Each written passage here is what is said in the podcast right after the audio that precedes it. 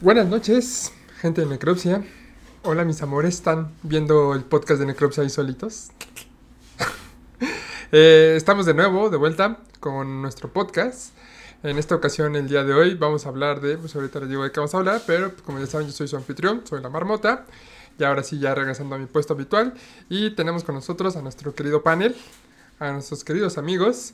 Y pues bueno, vamos a empezar con Eric Hager, ¿cómo estás? Hola, buenas noches. Bien, sobrio, feliz de estar aquí nuevamente como siempre cada jueves para nosotros, martes para ustedes o bueno, para los que nos ven en Twitch en vivo el día de hoy. Y emocionado porque el tema de hoy está interesante, está bueno, esperemos que les guste. Va, muchas gracias. Misa, ¿cómo estás? Este, ¿Ya me oigo? Sí. Sí, sí, estoy. Eh, igual de gordo que siempre. Esta vez prometo no volverme a caer mientras este, salgo al baño para que no se vuelva a temblar este, nuestra bella Ciudad de México. Pero pues no prometo nada para el 19, así que ya saben, prepárense. Ok, muchas gracias. Y hablando de caídas de gente gorda, Nacho, ¿cómo estás? Muy bien, aquí cayéndole gorda a todos como siempre lo cual es un esfuerzo pues mínimo en mi parte, pero de todas maneras espero se reconozca. Y encantado de estar como siempre aquí mientras me inviten. Y pues aquí viene un programa muy interesante. Esperemos que sí, ya tenemos prendida la veladora. Perfectísimo, muchas gracias. ¿Qué tal está tu jugo de aceitunas? Eh, pues mira, ya, ya está más ligerito, ya le eché más agua, más hielo, entonces ya, ya, es un poquito más pasable. Perfectísimo. Y pues bueno, como ya medio iban diciendo, eh, el día de hoy vamos a hablar de un tema pues, un poquito parecido a lo que ya hemos estado hablando anteriormente, pero en torno al mes de, pues, aquí en México, eh, el mes de las fiestas patrias, por decirlo, quisimos dar como hablar un poquito más de esta región, ¿no? De las películas de terror y cosas por el estilo de aquí de Latinoamérica. Empezamos con Latinoamérica y pues eventualmente a lo mejor llegaremos a México. Pero bueno, eso ya lo vamos haciendo más en adelante.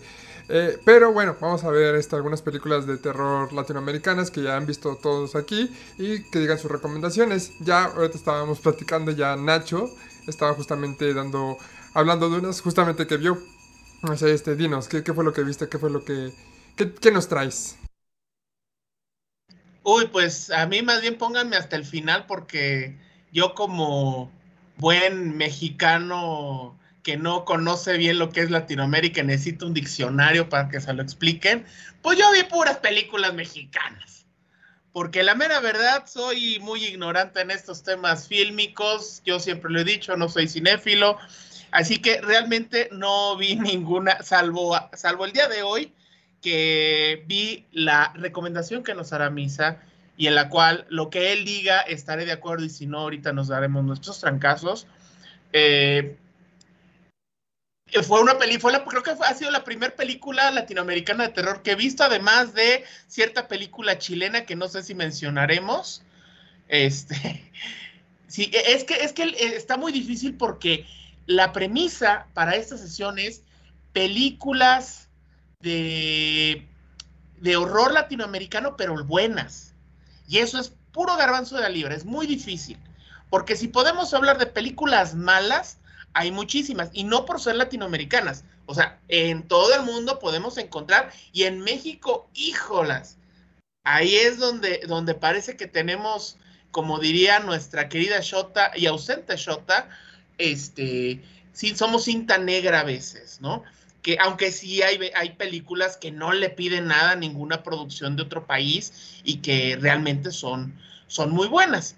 Entonces yo, más bien, este, así como diciendo, perdone maestro, no traje la tarea, sino más bien vámonos al, al, a los siguientes este, recomendaciones y ya más bien para terminar con México, porque yo ahí tengo un par de, de comentarios. Ok, si no quieres empezar, entonces, Eric, Hey, claro que sí. Vamos, este, igual ir rolando una y una y una, o de una vez hablo de todas. Yo creo que sería mejor una y una. Una y una. Va, me agrada.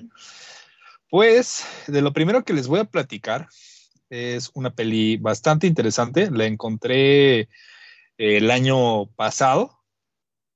Y ah, curiosamente está en Netflix. Afortunadamente está en Netflix. Entonces, para que si tienen este servicio de streaming, para que la vayan a ver, porque neta, altamente recomendable. Eh, era una de esas noches en las que no había mucho que ver. Dije, ah, pues bueno, pues, ¿qué vamos a ver? ¿no? Empezamos a eh, spamear un poquito el, el catálogo de Netflix. No encontrábamos como nada bueno hasta que llegamos a esta película argentina, de por ahí del 2018, por lo que estuve viendo, que se llama Aterrados. Ya no sé sé si alguien cuál. ya la vio por acá. No la he visto, pero sí sé cuál es. Este.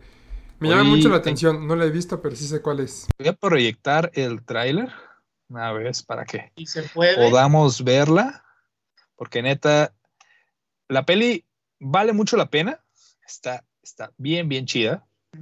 Te digo, eh, es de esas joyitas que no esperas nada y dices, güey, qué chingados estoy viendo. Sí, tiene sus momentos. Sí, eres la primera persona que veo que realmente se pone a ver Netflix. Y, y Y se pone a ver la película, o sea, y le busca la película, o sea, como de, bueno, pues ya ahí como de, eh, ya, hay que ya hacerlo. es mención especial. Sí.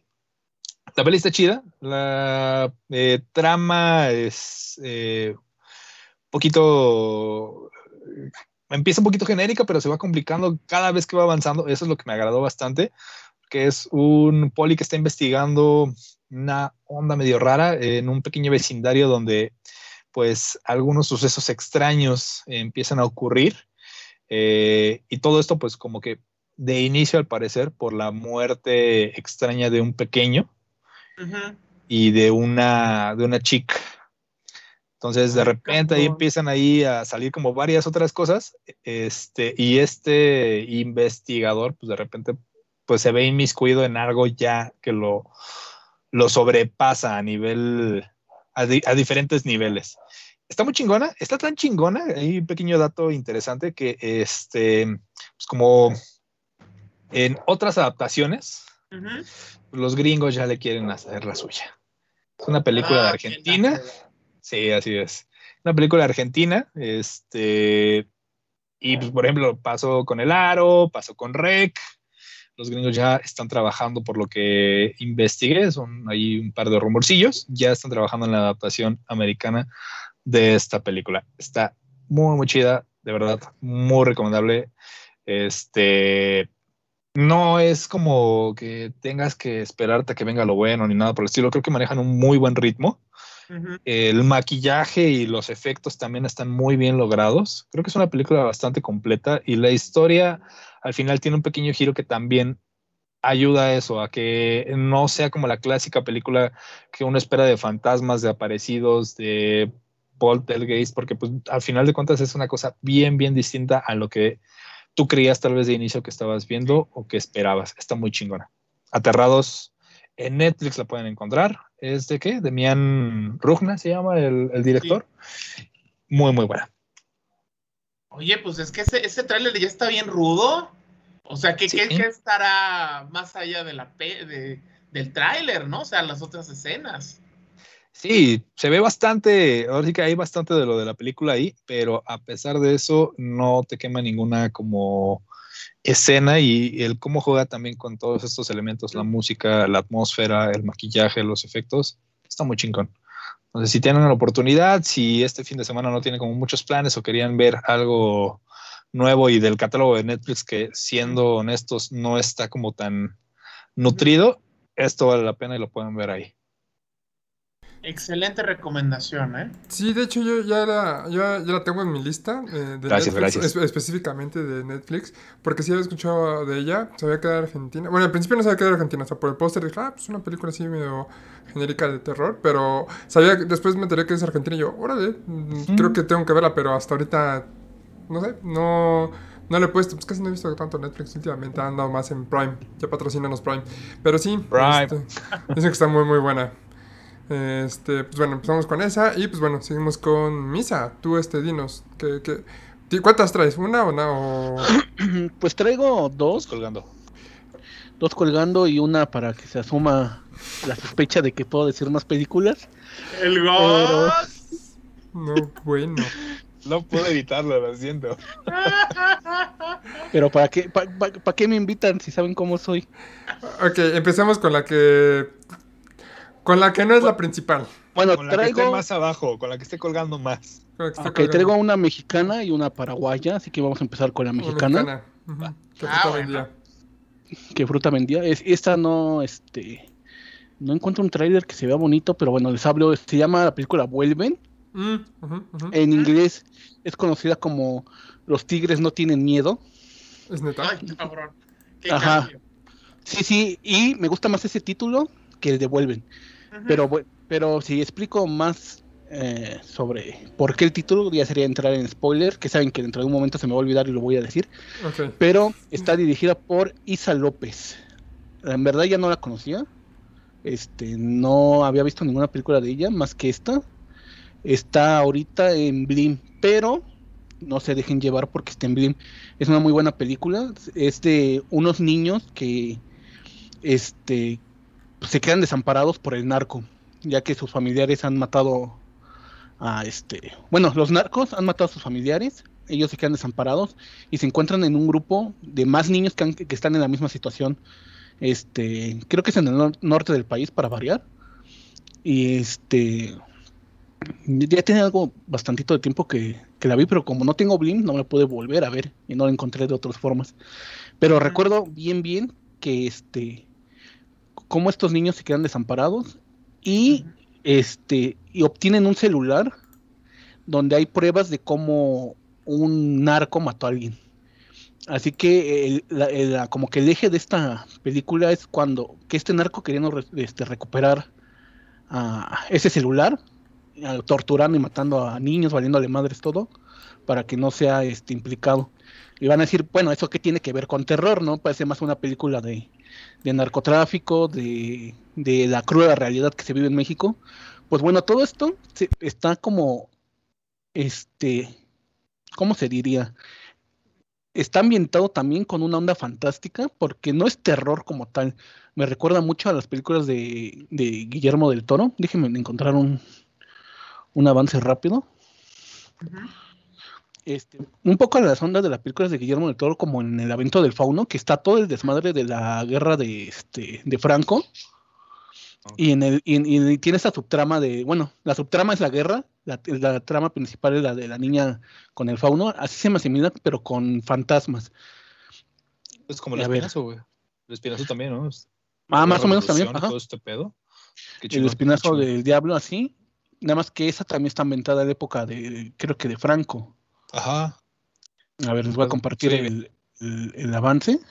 Sí. A ver, ya no, dígame si, si se ve. Sí se ve, amigo. Ay, creo que lo bien trabado, ¿no? Eh, un leve, pero está bien, está bien, güey. Bueno, ese es el, el avance, no sé si este se alcanza a ver bien. Pues toda esta onda es como, no es con tanto terror, terror, así que te vayas a asustar. Más esta onda, como les digo, vean, hay como dragoncitos, es como la fantasía, pero fantasía terrorífica, por así decirlo. No es que aparezcan hadas o eso, es fantasía oscura. sí. Es una película ok. muy, mu- que aunque a pesar de, de, de que tenga esto de fantasma y eso, es una película muy, muy cruda. La neta, sí tiene momentos donde sí dices, madres, y pensar que esto está en la vida real, o sea, Ajá. creo que a mí lo que más me aterrorizó de la película es el saber cuántos niños realmente no están en esta situación, cuántos niños no han quedado sin familia por, por este, por el narcotráfico, por el crimen. Y el mensaje muy importante de la, de la película es justamente este, el cómo estos niños encuentran la forma de sobreponerse a todo esto. Eh, si pueden estar viendo, no hay como que escenas así de boo o screamers, todo es como fantasía, a lo que les digo, tipo laberinto del fauno, como decía Hager, el espinazo del diablo. Y ahí está lo del celular que les mencionaba. Oh. Véanla, es una muy, muy buena película. Tiene, es una película, pues, no terrorífica, no te vas a asustar, pero realmente, si vives en el país de, bueno, en México, y si vives en un país que tenga una situación similar, creo que el verdadero terror de esta película es la realidad. y la Oh, fantasía fuck. te hace llevar, este, la fantasía te hace que sea menos terrorífico de lo que realmente podría ser si esta película la vieras sin todo eso de terror. Si solamente lo vieras como un tipo de película de, de infierno o Miss Bala, que son películas de nartro- narcotráfico, yo creo que esta película sería demasiado fuerte si no tuviera ese toque de fantasía. El cual yo creo que, que le hace una de las mejores películas, no sé si llamarla al terror como tal, pero sí una de las mejores películas mexicanas que he visto últimamente. Ya se ve mi cara hermosa otra vez. Así es. Ajá, les digo, esta la hizo Isa López, yo no tengo más que esa película de ella en mi cabeza. Acá viendo su filmografía, dice que ha hecho efectos secundarios, que sí me suena. Ah, mire, ve- vean, vean, el- o sea, se- da un super salto, ¿eh? Si ustedes hablan de Cabrón. su, de su, deja, deja de efectos secundarios, está, está bien, también hizo Casi Divas en 2008 Ujú. y hizo Todo Mal en 2018. Esa me suena. películas que no son muy buenas, pero extrañamente envuelven, da un, un salto de calidad muy, muy cabrón, ¿eh? Pero Yo la recomiendo mucho. porque No, no, vuelven es del o sea, 2017. Por eso, 2017, a comparación de Casi Divas, que es 2008. Efectos 2008. secundarios de 2006. Subió y como que regresó otra vez a lo que hacía. Pero sí, definitivamente Vuel- Vuelven es una película muy buena. Está en Blim. No se vayan con pinta de que porque está en Blim está culera. Está muy buena y pues esa es la primera película que les traigo hoy para compartirles. Justamente esa película, eh, yo platiqué con un asistente al Macabro Festival del 2017, un Uf. gringo, un este, se llama Graham Skipper, y él me platicó, no, sí, la vi, está muy buena. O sea, un gringo dijo, está bien buena esa película, que no sé qué, yo sí. Mexicana, el terror mexicano, luego no está tan bueno. No, esa está bien buena. Entonces, pues sí, la verdad, por eso que es del 2017, lo recuerdo perfecto. Yo sí, ah, pues va, pues no, este, igual como si supe el trailer, escuché como muy buenas cosas, dije, ah, ok, sí vale la pena, como dices, está en Blim, pero siento que fue de esa, bueno, es que también luego en Macabro ponen que sí es terror, pero también como su crítica social, acá cine medio mamador, ¿no? Ya sabes, de que quieren utilizar Claro. el género fantasía, oscura y terror como para dar una crítica social, y digo, aquí parece que lo bien logran, pero... Ajá, es, es básicamente eso. Es una buena película de crítica social bañada con fantasía, pero está bien hecha. Está muy bien hecha. Tiene los efectos, como vieron, el tigre que sale en el trailer. Obviamente chido. no es un tigre de verdad, es CGI. Se ven, los efectos tienen calidad, la fotografía está bien chingona. Es como grisácea con azul para dar ese toque de, de frío, de contrario a lo que se hace siempre en películas de narcos en el norte, que son tonos amarillentos, así, Como tonos acá Breaking Bad. Ajá, ¿no? tipo Sepia. Breaking Bad, ajá, Breaking. Bad. Este lo, lo trataron de hacer más frío porque re- realmente así es, o sea, los niños viven en la calle, estás en un clima frío, estás desamparado, estás ahora sí es que a intemperie. Pero continúa Marmota, perdón por interrumpir. No, sí, y siento que, o sea, a lo mejor esta chica quiso hacer como esta cosa de calidad, pero pues igual es bien poco conocida. O sea, estuvo con un festival, creo que jamás, bueno, creo que alguna vez vi un anuncio en, en los cines, así, pero nada, es como la pancarta de que iba a salir, pero creo que a lo mejor estuvo una semana o media semana en cartelera. Sí, estuvo un nada, estuvo nada. Y pues supongo que regresó justamente a hacer comedias románticas para eh, las chick flick, como para, pues, no sé, que tuviera mayores ingresos, porque es lo que ahorita Para no México- morir de hambre, exacto. Para no morir de hambre, porque pues, sí es lo que ahorita México es lo que más pega. O sea, pues esta película, como dices, ah, hasta yo me fui con la finta de, ah, es mexicana de terror, va a estar, va a estar culera. O sea, apenas acaba de salir una también de terror mexicana, de Cuidado con lo que deseas. Ándale, era lo que estaba pensando. También está en Netflix, ¿no? Eh, no sé si ya la metieron, tiene poquito que salió, pero creo que sí. Sí, ya- por ahí anda, porque por ahí justamente viendo el catálogo, sale esta, esta Mm. chica que sale en estas también narcoseries, no me acuerdo cómo se llama ahorita. Pero sí, Pero sí, entonces, es, este... que, es que hay muchas. Bárbara de híjole, Ah, está. el Pero mira, hay un detalle interesante de Isa López. Isa López fue guionista de Chicas Mal. Si se acuerdan, este, Marta y Gareda, Chichis para la banda, es la guionista. O sea, ella, ella pues, fue de sus primeros pininos y justo lo que decía Misael de esta narrativa, en el caso de Vuelve en estilo este, Guillermo del Toro, tengo entendido que Guillermo del Toro le, a partir de esta película le llamó la atención y estaban desarrollando un western de hombres lobo. Holy Él le iba a shit. producir y ella iba a dirigir y hacer el guion. No Por ahí mames. quedaron las, las charlas, ya no supe, obviamente se vino la pandemia ya no supe qué, qué pasó con esa producción, pero estaban en charlas y fue desde que salió la película, ustedes busquen, este, pongan Guillermo del Toro, Isa López, van a salir un montón de notitas de, ah, mira, es que Guillermo del Toro la quiere conocer porque le gustó lo que hizo. Este, estaban en pláticas sobre bla, bla, bla, bla, así, así andan, este, y ya las últimas son de 2020, principio de 2020, donde decían que iban a hacer ya el rodaje, pero supongo que ese proyecto se les cayó.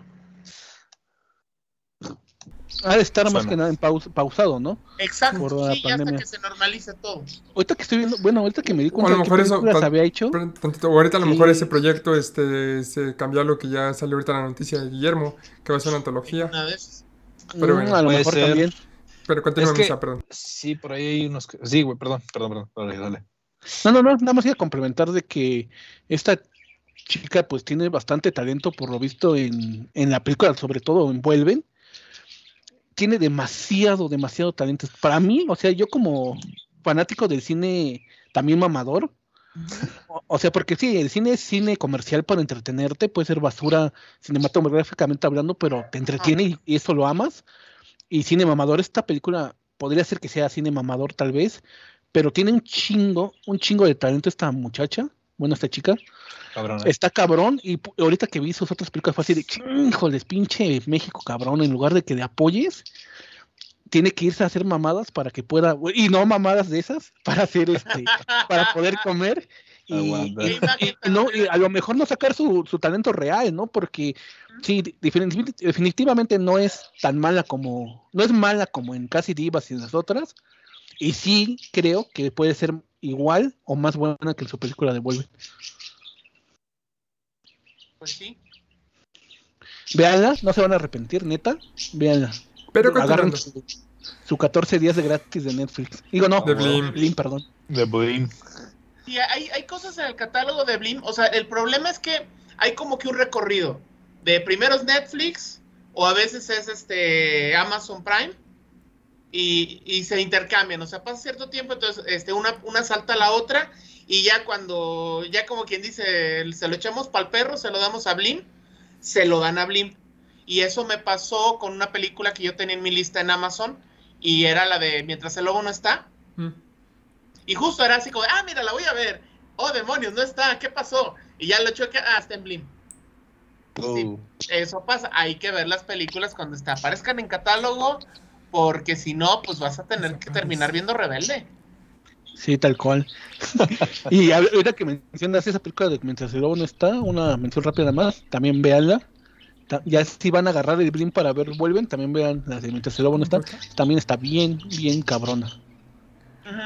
Pero bueno, ya, ya tomando el No la el- palabra a, a Nacho, ya que empezaste, ¿alguna de las que traigas? sí. Tú dinos. Sí, sí, sí.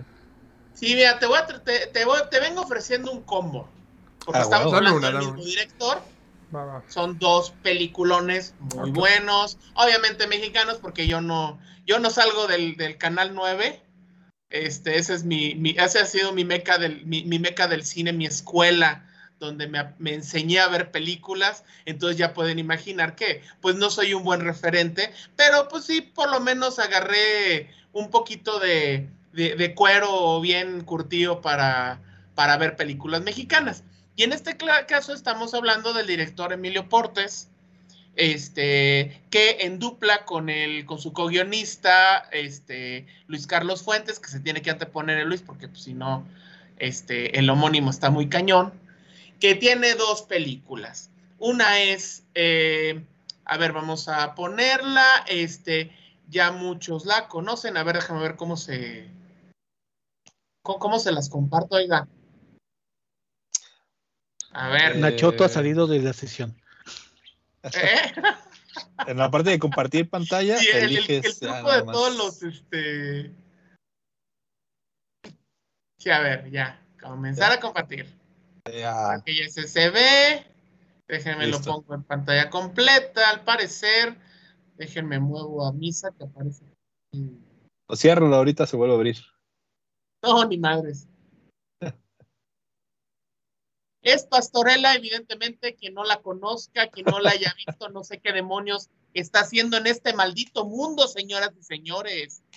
Porque tenemos a un gran elenco estelarizada por el gran Joaquín Cosío, nuestro maravilloso cochiloco, que no solamente hace eso, también es un este es poeta el hombre. O sea, salen, salen todos aquí. Esto a mí me recuerda básicamente a La corneta de mi general, esta película peladota donde salía Luis de Alba, La Consolata, Sasha Montenegro, salía Cepillín, ¿no? Aquí salen todos. Es una muy buena comedia de horror.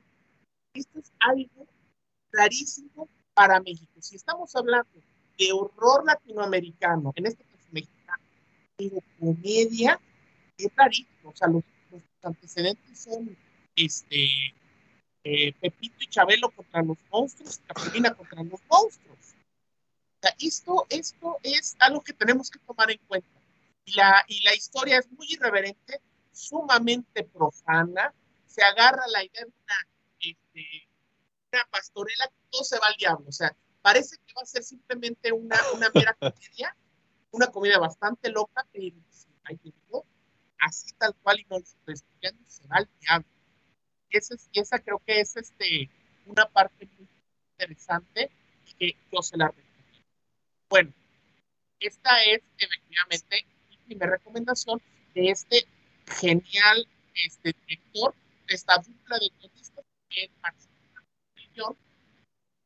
Nachoto, te escuchas un poquito cortado, amigo.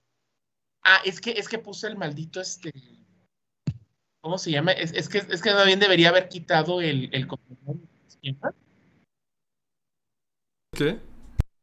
No, igual, amigo. Sí, un poquito cortado. Sí. Ay, Dios. Es que más bien fue la. Sí, es que, es que es el momento de ponerlo en pantalla grande. Ah, ok. Sí, y mira, y la otra es, esta ya es más reciente, es de 2018. Ya la conocerán coproducción ya en inglés con un poquito de español. Estamos hablando de Belzebud. Distribuida por Videocine, que uno pensaría que esto es demasiada calidad para Videocine. Wow, ok. Pero es una película que la hicieron para que nuestro buen eh, Joaquín Cosío se luciera. Y aquí se, se luce bastante bien. Y, y sí, es, es una eh, película donde la carga dramática la lleva Joaquín Cosío.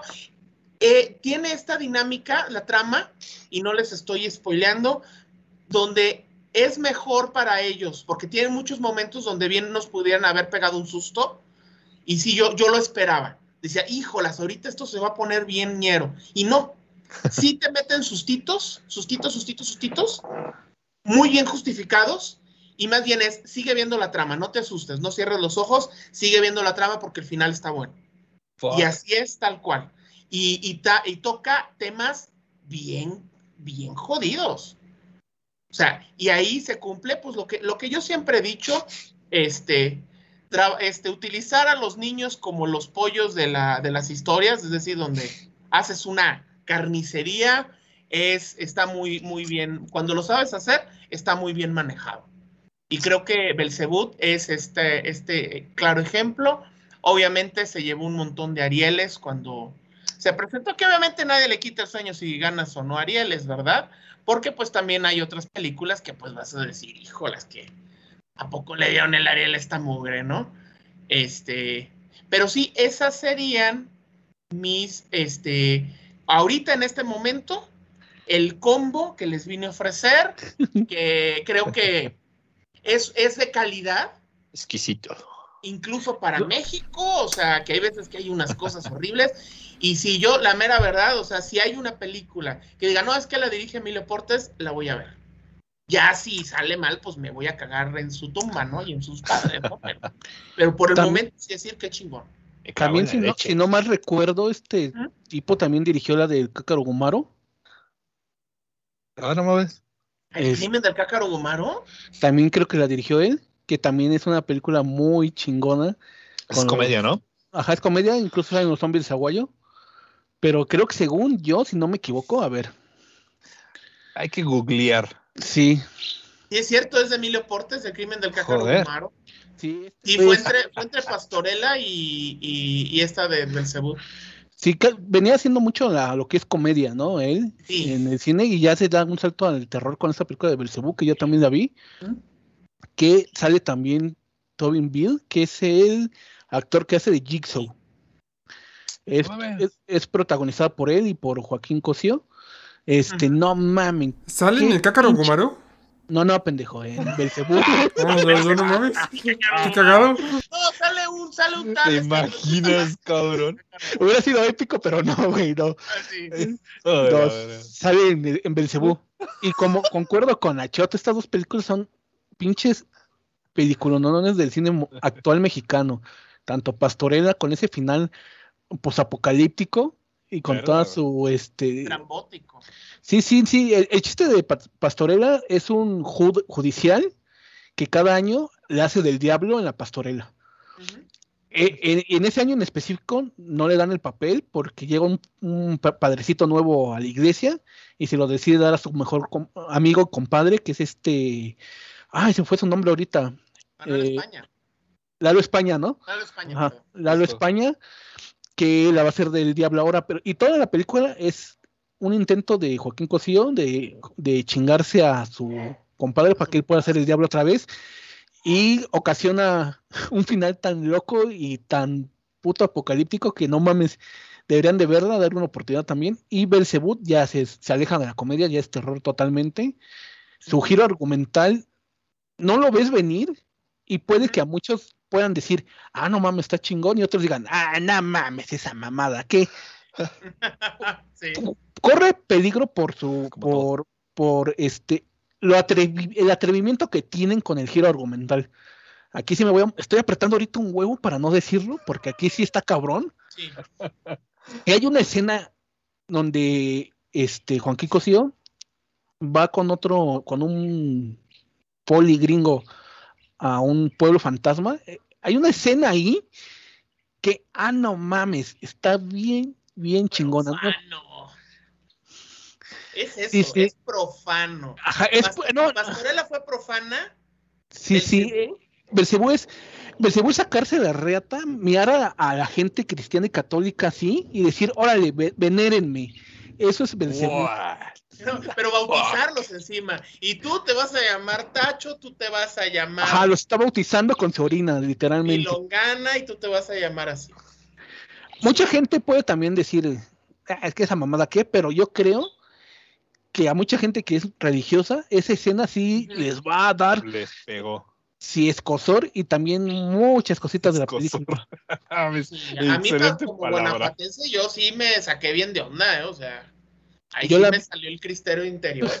Sí, yo la vi con mi mujer y ese día literalmente yo dormí como bebé y ella eh, desperté y estaba así. Culero, güey. Ella así, ¿qué pasó? Dice, no, es que está cabrona la película porque son de posesiones, tiene estas mamadas y estas mamadas de, de, de la trama y yo, yo no pude dormir toda, vivimos al lado de un panteón, yo toda la pinche noche sentí que el demonio se aparecía aquí. Está muy, muy buena esa película. Sí, Ya, huevo, tengo ganas de buena este pinche película, gordito, cabrón. recomendable. Se supone que ya todos la deberían de haber visto, les perdonamos si no la han visto. Este, te perdonamos, eh, Marmota, pero tienes que verla. Tienes que verla. o sea, No la he visto. antes Está disponible en Prime. año. Uy, Hager. También. Sí, la tengo también en mi lista porque ya he escuchado Ah. muchas cosas buenas de ella. Es, es justo también lo que estaba pensando. Y, y- no es cine mamalón, mamalón en este caso. Ah, no, no, en este caso no, este sí es cine comercial de divertirte y decir, ah, esto chida la peli. Pasas muy Pasa buen el rato y si dices, no, sí está cabrón. También las escenas de los túneles, esa escena también está Oh, bien sí. tensa. Algo, algo vi ahorita en el trailer que pasaste. Hay unas tomas bastante bien logradas que dices, ah, la madre, ¿eh? Sí, están Yo- chingonas. Hay unos yo- niñitos ahí en la luz, no sé, Sí, se veían y aquí la fotografía sí es bien Breaking Bad, ¿eh? O sea, sí es Ah, huevo. Viva, viva Tijuana. Yo, yo sí soy de, yo- bueno, ya sé que a nadie le, le interesa mi opinión y mi calificación, pero yo sí le doy un pinche 9 a esta película. Oh, la madre. No, con lo mamón que eres, güey. Con lo mamón que eres con ese pedo, güey. Bueno, le gustó la- el corte ver, de Snyder, entonces. A veces Güey, pero el corte de Snyder es como película palomera de entretenimiento, como película normal. De una aquí nos mamada. vamos a ir hasta la una de la mañana, güey, ya. Se va, a repetir, se va a repetir ese... Yo acepto que la película de Zack Snyder es una porquería. ¿Qué acabas de hacer, güey? Es una mala adaptación, pero me gusta porque me entretiene. Me entretuvo cuatro horas. Ahora ya la cortaría con una tijerita, tijerita y le haría la versión del Can 2, pero en su momento No, yo, me yo también tendría mi, mi- mi corte de, de viejo puerco, o sea, sería una película de, de, de- de Wonder Woman. Pura De Gal Gal Gadot, Gadot, Nada más ponme las escenas donde está ella y ya. Ya todo lo demás ahí te lo regalo. Correcto. Pero bueno, ahora yo mi recomendación. Eh, Ay, sí. Bueno, dijeron este terror latinoamericano y pues como decía este Nacho, ¿no? O sea, no solamente terror latinoamericano, eh, bueno, sino terror comedia latinoamericana. Una película que ya muchos conocen, que de hecho la, la vimos juntos en el antiguo Ah. cuartel. Oh, la vieja guardia, ¿Solos? güey. O cuando éramos una familia feliz. La vieja Eh, guardia. No, no necesariamente, déjalo veo. Estoy buscando el tráiler, por eso me veo un poco distraído. Más bien una familia dif- disfuncional con eh, busca- eh, evadiendo la realidad con un televisor, Sí, de hecho sí. como sí. la mayoría de las Sí, familias claro, en o México. A sea. ver si se ve, si se ve, se ve. Ay, no se A ve. ver, veámoslo. Ah, si no les paso Ya mejor el link. se ve, se ve oscuro. Ustedes Se lo ve. ven, pero no se ve Ah, aquí. por supuesto, Ay, claro eso que sí. Yo he sido defensor de esa película desde hace mucho tiempo, es Que cierto. alguien por favor la proyecte porque no se va a ver desde mi. A ver. Yo, yo la proyecto, amigo. Ah, ok. Yo la proyecto. Sí, por favor.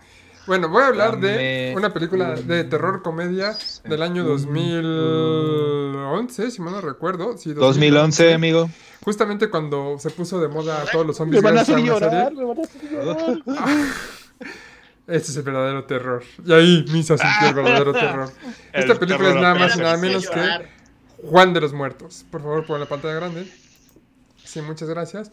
Esta película, pues, es cubana, totalmente. Lo cual se me hace raro. Bueno, sí sé que existe mucha película cubana, pero esta es película cubana con toques medio yankees, dirían, justamente, medio hollywoodenses, porque los efectos especiales que tienen de los zombies, vean, sus, sus efectos especiales, su maquillaje está buenísima. La trama, pues es de, de repente empiezan a revivir los muertos, muy como película de, pues, de zombies, en general. genérica. Zombies genérica, pero le ponen su toque de humor cubano de, pues, La guagua. hacemos, este, hacemos lo posible con lo que tenemos, nos intentamos salir de aquí aprovechando la situación y lo que hacen es poner un negocio de matar a los zombies. Claro, hay que que- no, vida, no le dicen zombies, le dicen los disidentes. Los disidentes. Los disidentes. Que todo tiene. Aparte, juega muy bien con ese tema político, ¿eh? Está increíble. Sí, este, la- mucho de lo latinoamericano. Esa escena del teléfono es maravillosa. Juan de los muertos matamos a sus seres queridos. A sus seres Claro. queridos. Claro, güey. no, Tiene todos los clichés de, de, de películas de zombies. El que se ¿Cómo se llamaba el esa, gato. el personaje gay? ¿La gata? ¿O ¿Cómo? La La china. La La china. Ah, la china. china. La- es, La es china. trans, ¿no? La trans. Y que era trans y se hizo, y se hizo bien famosa. Porque Sí. luego ahí lo- este, salía en programas de televisión cubana interpretando su personaje. No. A huevo. Sí, y mira que la sociedad cubana no es así que tú digas muy abierta en esos temas, ¿eh? No. Y sin embargo, No se hizo bien en fronteras. rato. Pero sí, Ese personaje, el grandote, que tenía miedo a la sangre y que Ah, sí, que sí. poner su venda para poder madrear y destruir El, zombies. el pinche negrote, ¿no? Sí. Me acordé, güey. Ah, no, no vean eso. Porque No, No, no vean eso, no, ya no. Ya, no, Hasta que Amazon lo nos quito, ya lo quito, ya lo quito, patrocine. Eh, uy, leyendas, este.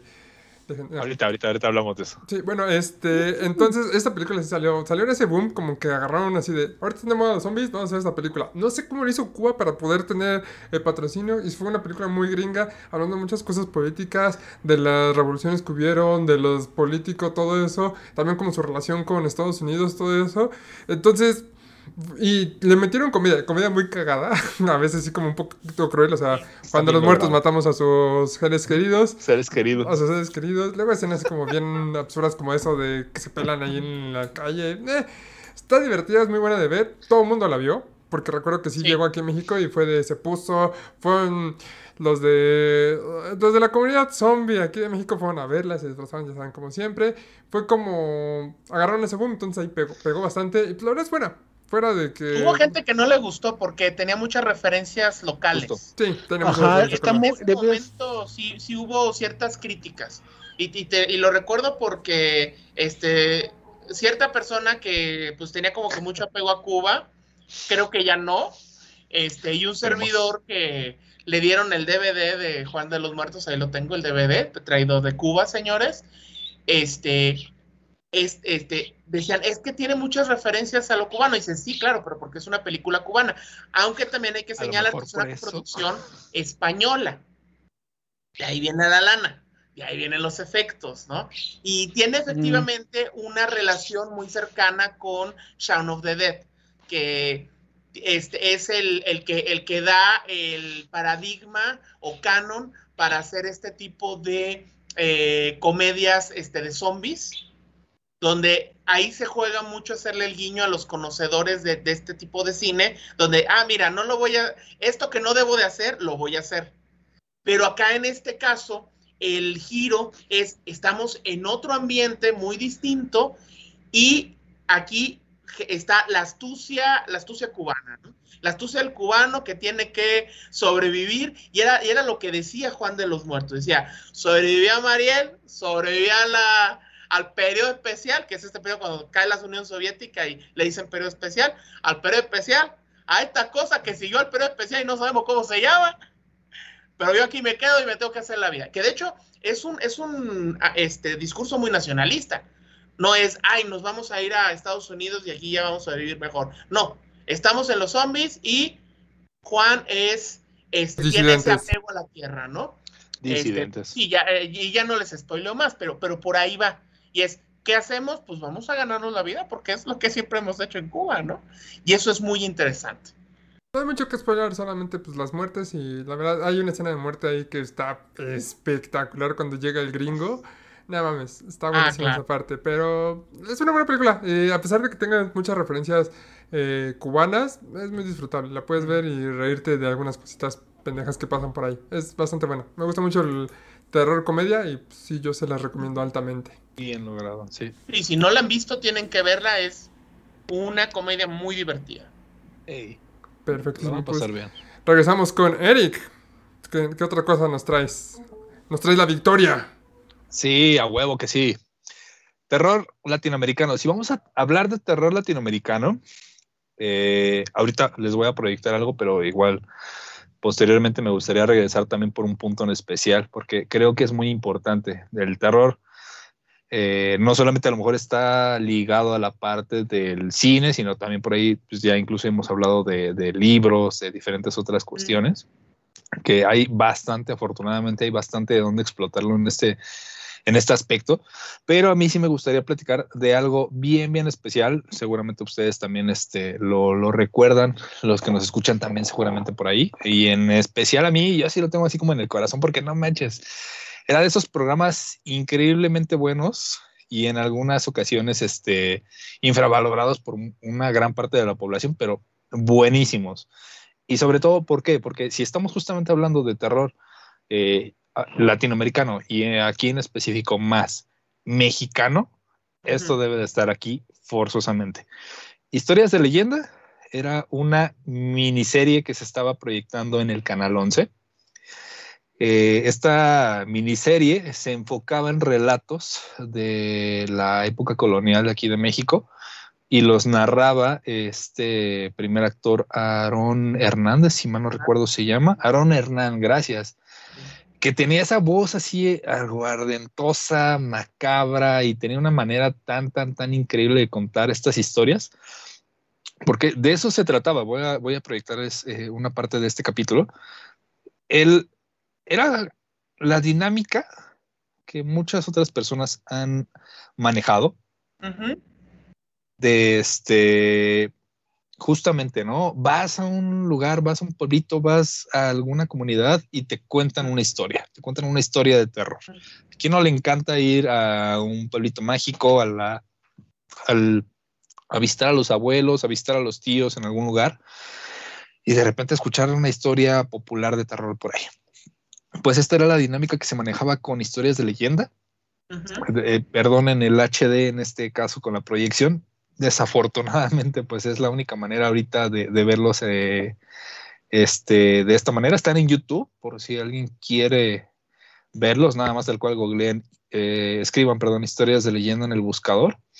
Y es este un compendio de diferentes historias, de diferentes leyendas de la época colonial principalmente, pero también hay unas incluso de antes de, ¿no? Por ahí hay una historia muy interesante que se llama La Descarnada. Está buenísima, es una historia, una leyenda este, prehispánica prácticamente. Está muy, muy buena y las otras pues prácticamente están ambientadas en la, época de la, de la, colonia. El vestuario, la, ¿cómo se llama? La locación, este juego de luces, las historias, todo está muy, muy bien logrado. La verdad es que la serie es muy, muy completa. Eh, escuchamos de repente así en el fondo a los actores este, diciendo sus diálogos, pero lo que predomina es la voz, la voz eh, carraspeada, fuerte y profunda de Aarón Hernán contándonos esta historia, cómo nos lleva. Incluso podrías ni siquiera verla, verla es interesante, pero podrías nada más escucharla y con eso sería más que suficiente para poder imaginarte todo lo que está ocurriendo, para poder jugarte un poquito con esa imaginación y ver todo lo que está pasando. Estamos viendo ahí un poquito de uno de mis capítulos favoritos que se llama La pata de mono. Es una leyenda, creo que de eso, ese es incluso hasta todavía más vieja, creo que es de por allá del otro lado del de el Atlántico. Es una leyenda de una pata. ¿no? Ah, pues justamente, ¿no? También, claro, salen los Simpsons. Esta pata de mono que con, con de deseos, pero pues a qué costo, ¿no? Está muy, muy chingón. A que el pavo esté seco. ¿Qué, güey? A costo de que el pavo esté seco. Referencia de los Simpsons. Referencia de los Simpsons. Sí, sí, claro, claro. claro, claro, claro. y esto es un poquito de lo que se puede ver. La verdad es de que se los recomiendo. Vayan a YouTube, véanlos también. Son visita obligada estos capítulos de historias de leyenda. Eh, duran por lo general no más de 10 minutos, por ahí unos un poquitín más largos, son como dos o tres que duran casi 20 minutos. Todos valen la pena, todos son buenos, todos este, son justamente incluso como para enriquecer un poquito de esta eh, parte de, las historias de lo que, de lo que somos prácticamente, ¿no? Está, está muy, muy chingón, muy bien logrado. Aarón Hernán se nos fue el año pasado, justamente estaba acordándome y fue por eso mismo que dije, no, hay que mencionarlo, pero creo que sí. No, fue en el 2020, amigo. Justamente. Entonces, esa es mi recomendación. Historias de leyenda, véanlos, no se van a arrepentir. Yo quiero profundizar aquí contigo porque yo también llegué a ver esta, esta serie. aún le recuerdo perfectamente. Esta serie salía los lunes a partir de las 7, 8 de la noche en el canal 11. El canal 11 tiene unas producciones muy, muy buenas que pues, lamentablemente por ser o conocido el canal 11 como un canal educativo no son muy vistas, pero tiene cosas muy buenas. O sea, hace de las producciones de 11 niños, de sus series, todas sus series tienen bastante interesantes. Creo que la que más hizo famosa hace poquito fue la de Soy tu fan. Pero bueno, regresando al tema de esta, esta serie salió por ahí de los 99, 2000 que igual como dices, él agarraba y narraba, bueno, como se ve al principio, ¿no? Tenía como un artefacto y con ese artefacto iba diciendo la historia ah, del artefacto. Ahorita se vio directamente la pata de mono, pero a veces salía un camafeo, salía una pieza de ajedrez. ¿Y la pata de camello también hablaron? No recuerdo. No, la pata de camello no hablaron, lamentablemente. Esa fue en otro, en otro canal, en otro Ah, ese fue en el 22, los viernes a las 12 de la noche. Si alguien, recuerda qué pasaba en el 22 a las 12 de la noche los viernes.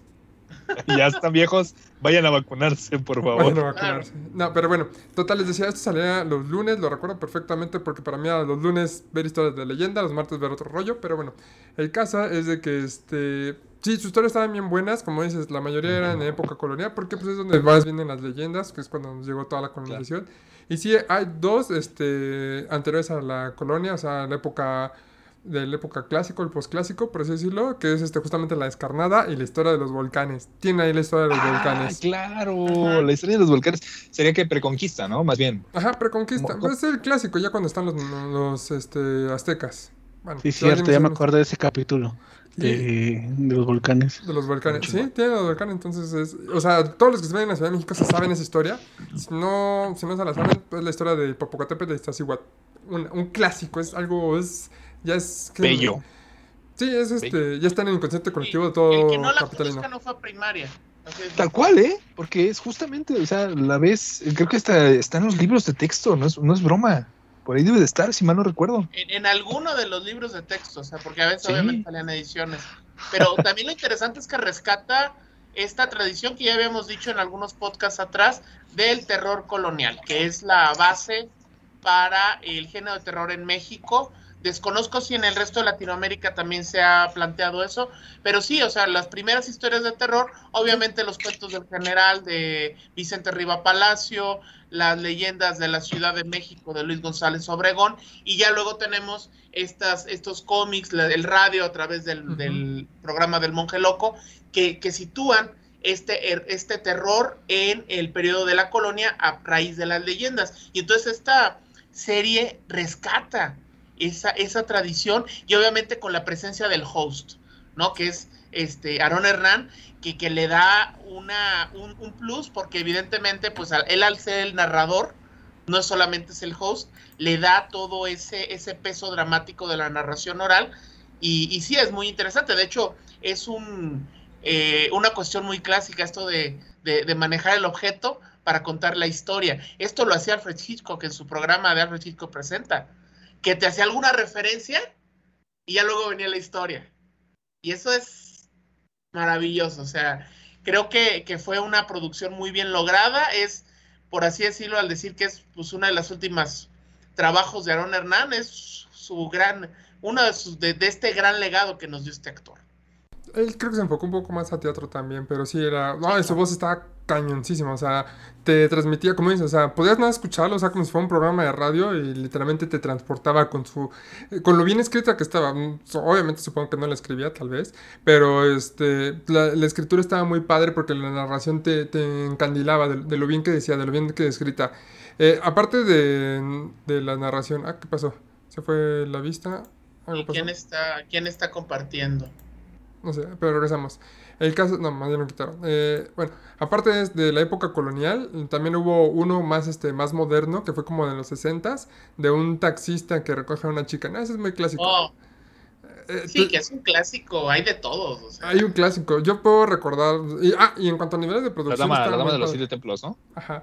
Yo recuerdo este, que la producción estaba muy chida, o sea, como dices, se veían todos, estaban muy bien disfrazados, las locaciones yo creo que eran lugares reales, los actores, a pesar de que no creo que carecían de diálogo, yo creo que sí lo, sí lo grababan con diálogo, pero este, Sí se ve. sí, sí, ya. Yo creo que sí lo grababan con diálogo, pero preferían que resaltara más la voz, como dicen. Entonces, ah, yo creo que sí graban como toda la, todo el, ¿cómo se llama? La historia.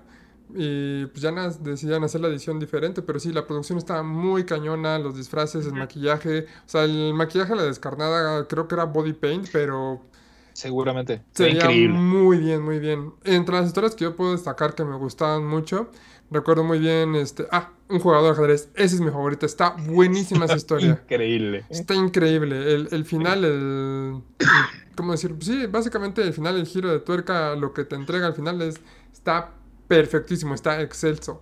Recuerdo este, recuerdo el cuervo en el puente, recuerdo la mulata de Córdoba, recuerdo este... Y la mulata de Córdoba, puta, es una historia que igual la vemos en estos libros que te venden de 10, 20 pesos en diferentes lugares, en los tianguisitos. Yo me acuerdo que lo leí en un pequeño libro de alguna, uh, una editorial, no sé si todavía existe, que se llama Selector.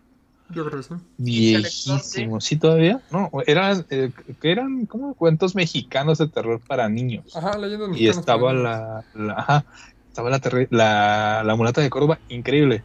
Y igual, eh, un poquito de lo que vemos ahí, estos eh, atavios, este maquillaje, este vestuario bien logrado, está increíble, está muy chingón.